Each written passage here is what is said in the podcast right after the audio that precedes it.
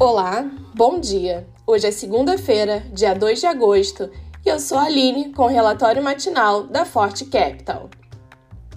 As bolsas europeias e os índices americanos sobem após os senadores dos Estados Unidos que negociam um pacote de infraestrutura de 550 bilhões de dólares concluírem o texto do projeto de lei, acelerando um debate no Senado que provavelmente terá aprovação nesta semana.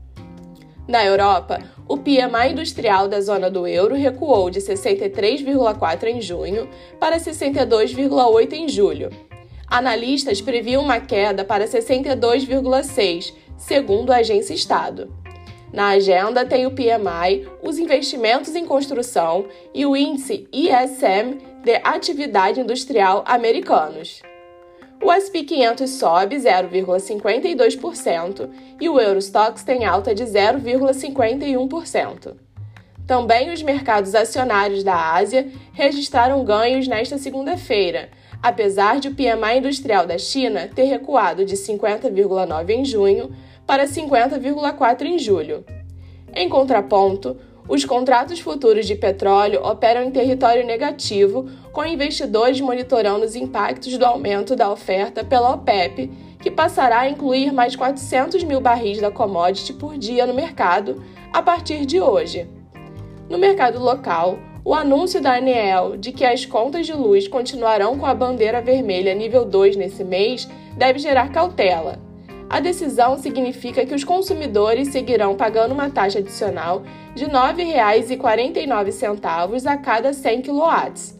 Segundo a agência reguladora, a manutenção da bandeira se deve à quantidade de água que chega nas principais bacias hidrográficas do sistema elétrico, que continua entre as mais críticas da série histórica.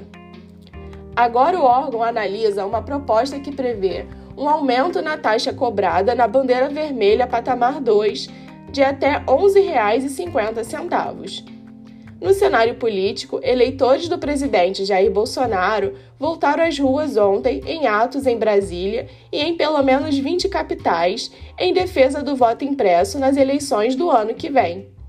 Bolsonaro não compareceu fisicamente aos atos, mas participou por telefone em mensagens transmitidas pelo sistema de som.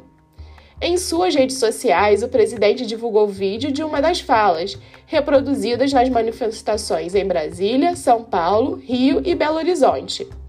Ele voltou a repetir a ameaça de que não haverá eleições se as disputas não forem limpas e democráticas.